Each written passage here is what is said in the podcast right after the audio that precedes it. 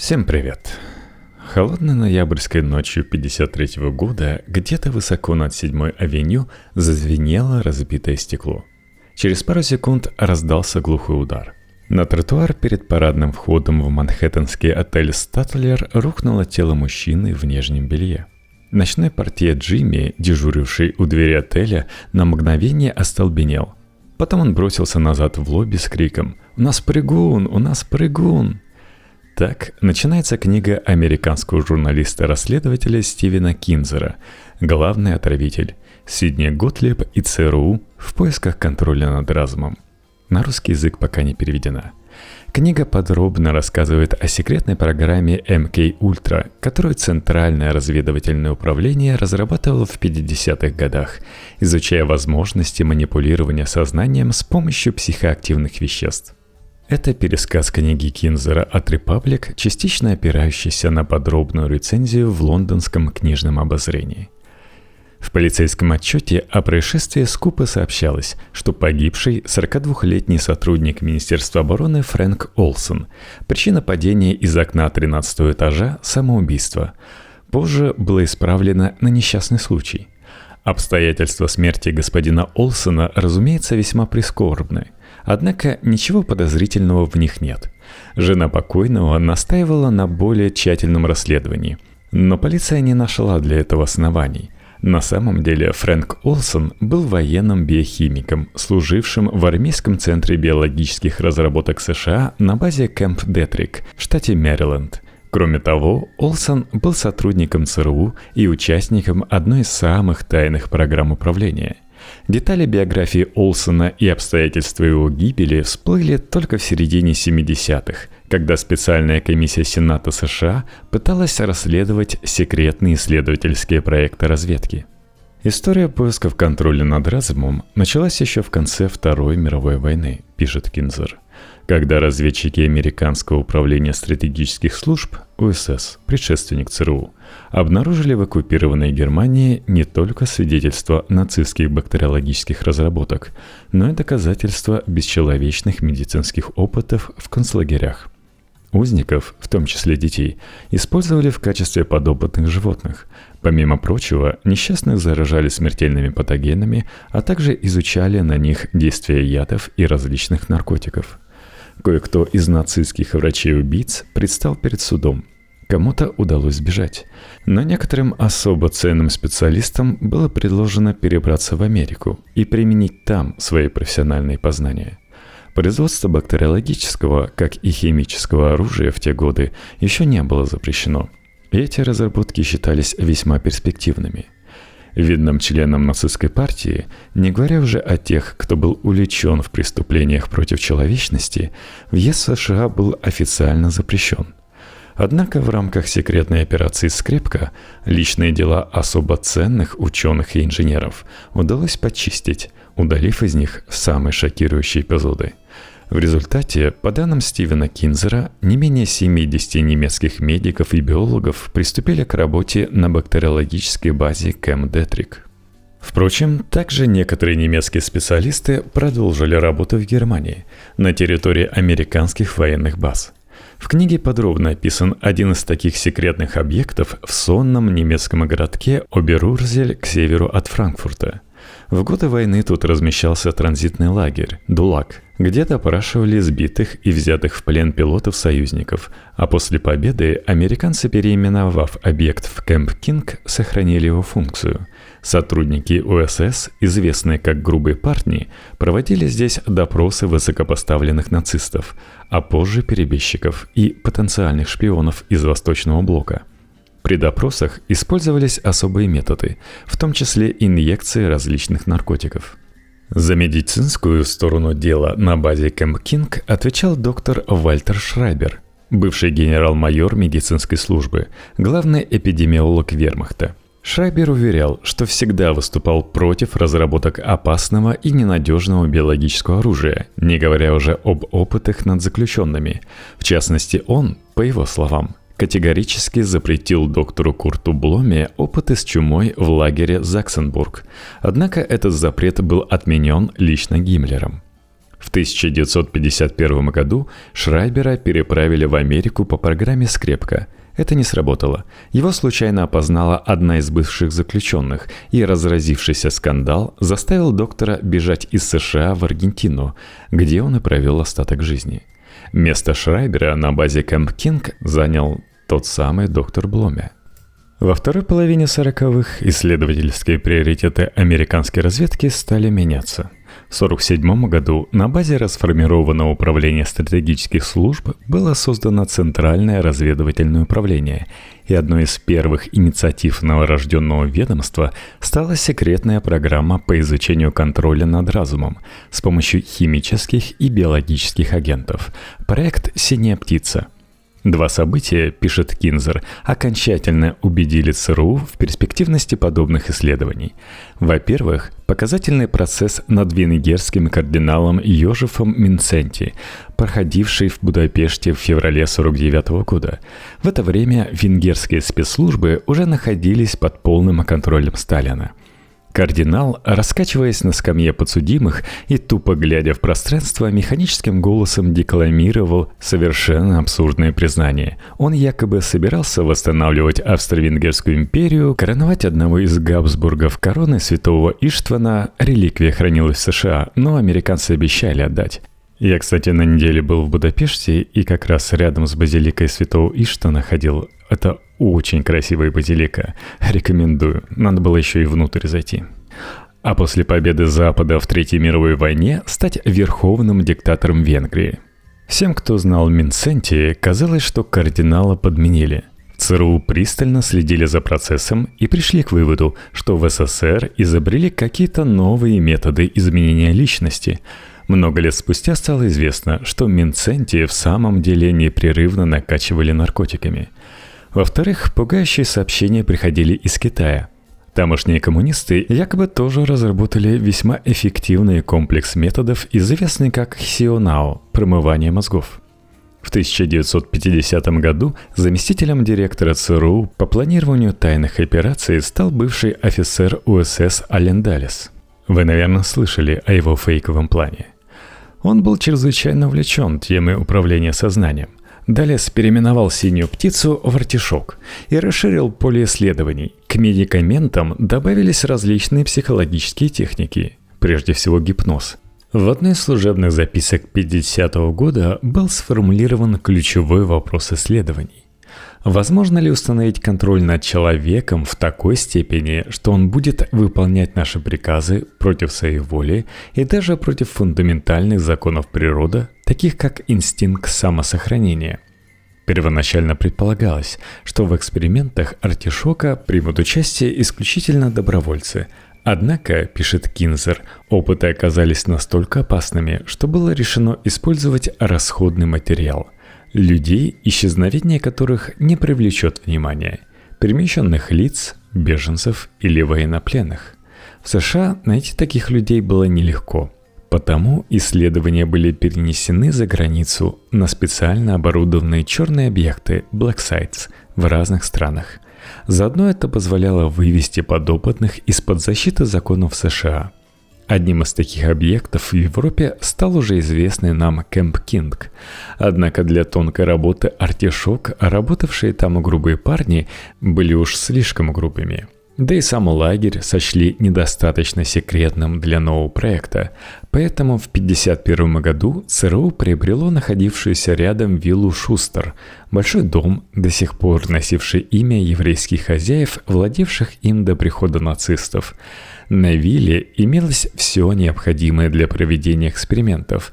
Кинзер цитирует специальную директиву Далласа с перечнем этих требований.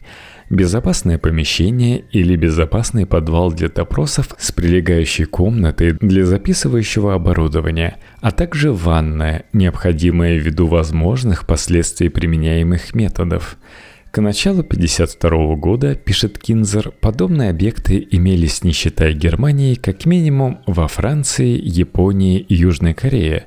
Позже добавились и другие страны. В 1953 году Алан Даллес стал директором ЦРУ и немедленно повел новое наступление в войне за разум – в одной из служебных записок того периода она лишь недавно была рассекречена, пишет Кинзер. Стратегическая задача сформулирована следующим образом – Разработка химического материала, вызывающего аберрантное психическое состояние, специфический характер которого может быть достаточно хорошо предсказан для каждого человека. Этот материал должен обеспечивать дискредитацию определенных субъектов, получение от них нужной информации, внушение и другие формы ментального контроля. Программа получила кодовое имя МК-Ультра – а ее руководителем был назначен военный биохимик Сидни Готлиб с бактериологической базы Кэмп Детрик. Злой гений самого зловещего исследования в истории. Готлиб экспериментировал с кокаином на психически больных, с героином на студентах-добровольцах, а с каннабисом на себе самом. Кроме того, команда МК Ультра изучала стимуляторы – амфетамин, психоделики, мескалин, а также теопентрал натрия, пентатал, пытаясь разработать сыворотку правды, коктейль препаратов, способный растормозить человека, лишить его воли к сопротивлению и сделать полностью внушаемым. Впрочем, команда Готлиба занималась не только наркотиками. Одно из направлений подпроектов программы было посвящено гипнозу. Можно ли, загипнотизировав агента, помочь ему обмануть детектор лжи? А под проектом номер 4 руководил знаменитый иллюзионист и тайный сотрудник ЦРУ Джон Малхолланд, обучавший коллег обманным жестам и другим приемам отвлечения внимания. В 2007 году в рассекреченных архивах был обнаружен экземпляр написанного Малхолландом официального руководства ЦРУ по трюкам и обману. Кензер пишет, что это единственный известный документ МК Ультра, дошедший до нас в полном виде.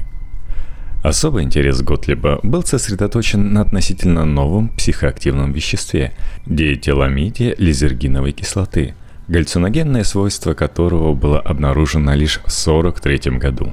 В начале 50-х ЛСД был вполне легальным экспериментальным препаратом, который официально использовался в психиатрии – с его помощью в то время пытались лечить шизофрению. Одно время в Пентагоне обсуждали возможность создания галлюциногенного оружия, вывести из строя солдат противника, распылив ЛСД над полем боя. Но Готлиб, несколько раз испытывавший вещество на себе, под дружеским присмотром врача-коллеги по МК Ультра, пришел к выводу, что у чудесного препарата есть более увлекательная перспектива. ЛСД даст посвященным возможность управлять другими людьми и станет оружием судного дня в мировой битве за человеческий разум. Разумеется, следовало принять меры, чтобы страшное оружие не попало в руки врага. Кинзер детально описывает довольно комическую командировку двух агентов ЦРУ в Швейцарию в штаб-квартиру компании Sendus, которая владела патентом на ЛСД и монопольно производила препарат – по данным разведки, на складах компании в настоящий момент скопилось 10 килограммов вещества. Фантастически большое количество для того времени. Даллас распорядился выкупить у Сандес все до последней крошки и выдал на это 240 тысяч долларов, примерно 2,4 миллиона в ценах 2021 Однако, прибыв на место, агенты обнаружили, что разведка слегка ошиблась. Наличие было не 10 килограммов, а всего 10 граммов ЛСД. Тогда Готлеб спешно организовал подпроект номер 6. По заданию ЦРУ, американская фармацевтическая компания Элли Лили, независимо от Сендес, разработала новый способ синтеза ЛСД. На это ушло больше года, но к концу 54-го Готлеб рапортовал Далласу, что вещество теперь можно производить тоннами. ЦРУ стала основным заказчиком препарата.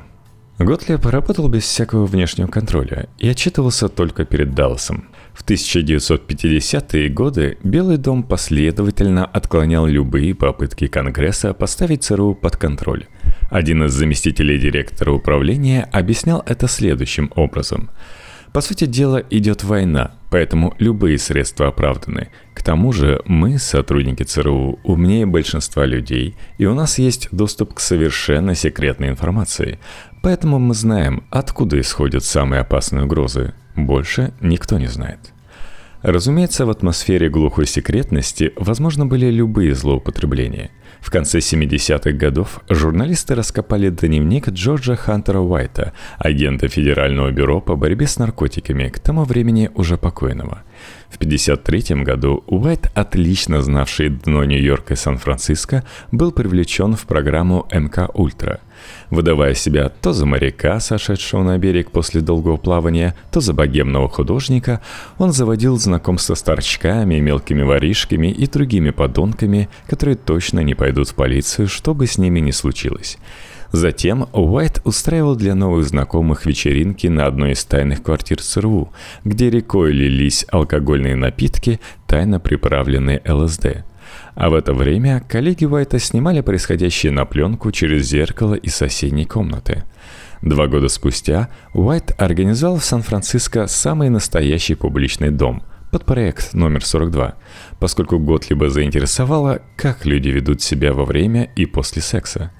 Весьма откровенном дневнике Уайта описывались оргии с наркотиками, грубый секс и изнасилования, в которых он сам принимал участие. Где же еще мог здоровый, полнокровный американский парень лгать, обманывать, насиловать и грабить с разрешения начальства и благословения Всевышнего? Также исследования по программе МК Ультра шли во многих клиниках и научных институтах Америки. Одним из партнеров программы стал доктор Харрис Избелл, научный руководитель наркологического центра в Лексингтоне, штат Кентукки – центре, больше похожем на тюрьму, Изабел мог по своему усмотрению пичкать ЛСД любого из десятков пациентов заключенных, в основном афроамериканцев. Готлиба интересовало, какая доза ЛСД требуется, чтобы разрушить разум, опустошить его, а затем внедрить в эту пустоту новую личность.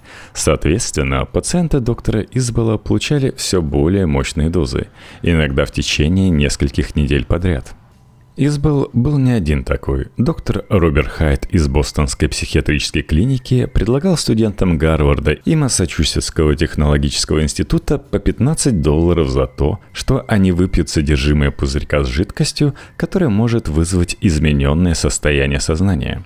Один из подобных студентов, выпив коктейль с ЛСД, повесился в туалете клиники – Кинзер приводит список из 30 с лишним университетов, институтов и больниц, в том числе самых известных в Америке, которые получали финансирование за участие в исследовательской программе Готлиба. При этом некоторые из них даже не подозревали, что работают на ЦРУ. Сами сотрудники программы тоже время от времени становились невольными участниками экспериментов Готлиба.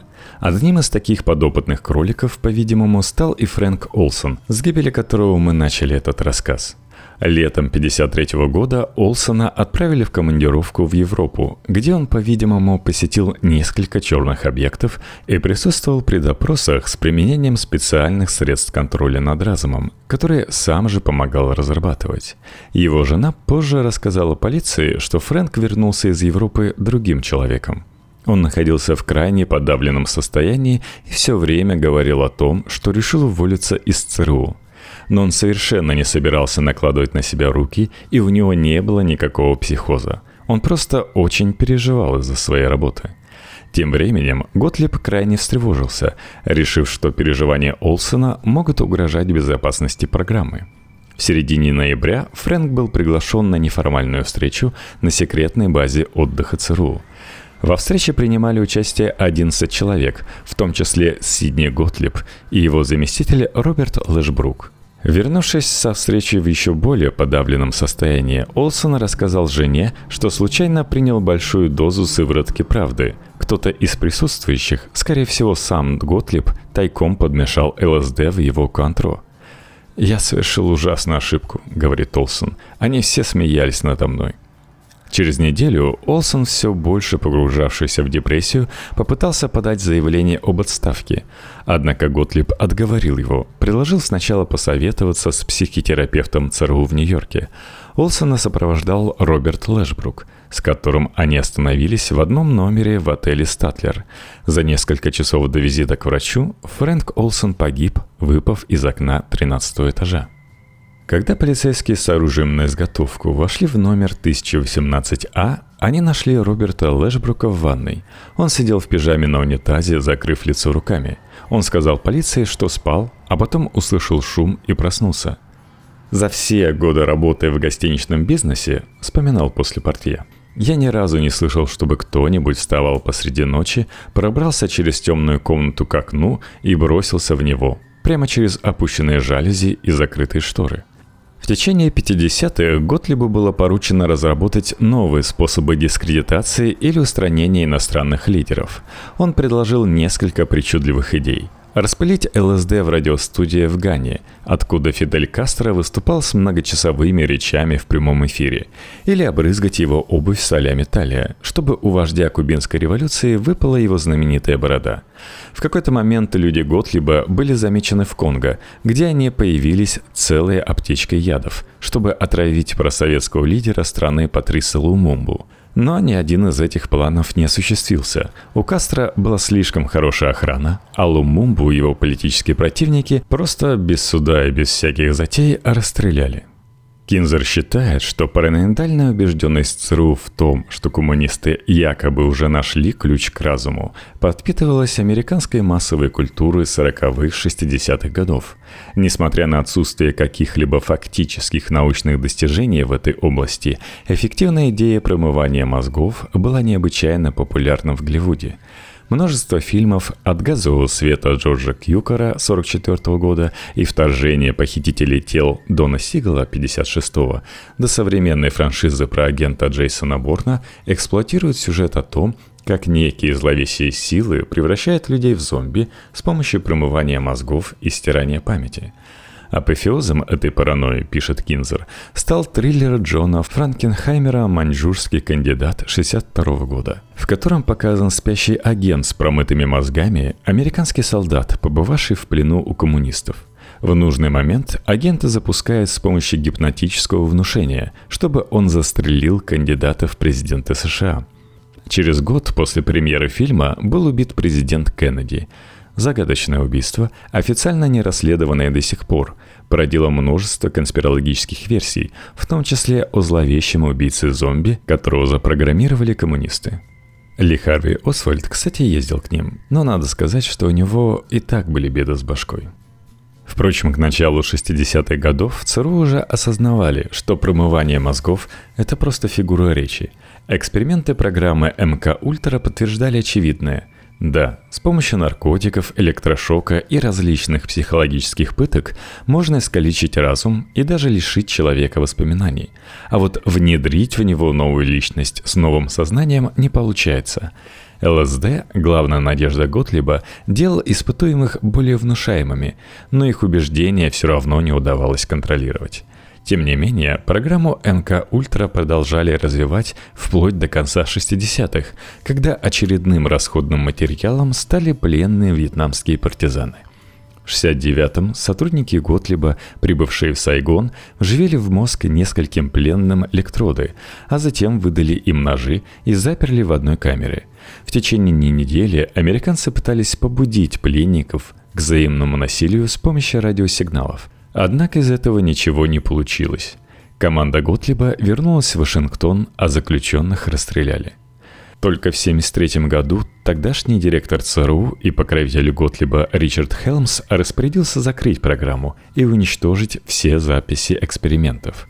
Стивен Кинзер утверждает, что этот приказ был выполнен лишь частично. В том же году Сидни Готлиб тихо ушел в отставку и отправился с женой в Индию, где оба стали волонтерами в одном из лепорозориев Калькутты – 1977 году Готлибу пришлось выступать перед Сенатским комитетом, расследовавшим тайные операции ЦРУ. В своих показаниях бывший главный отравитель настаивал, что программа МК Ультра была крайне необходима для национальной безопасности, а из него самого делают козла отпущения. Я чувствую себя жертвой. Мое имя все время всплывает в рассекреченных документах, в то время как гораздо более важные имена оттуда удалены. Готлибу еще не раз приходилось оправдываться в ходе различных слушаний. Судебные процессы, пишет Кинзер, терзали его до конца жизни, так что в 1999 году Когда Сидни Готлиб тихо умер в своем уединенном доме в Апалачах, кое-кто заподозрил самоубийство. Впрочем, соседи покойного в это не верили. Старый хиппи, по их словам, был неизменно приветлив, умиротворен, по утрам занимался медитацией на террасе, а дважды в неделю спускался на велосипеде в городок, чтобы забрать почту. Ставил смертельные эксперименты на людях? Да, быть не может. Такой милый старикан.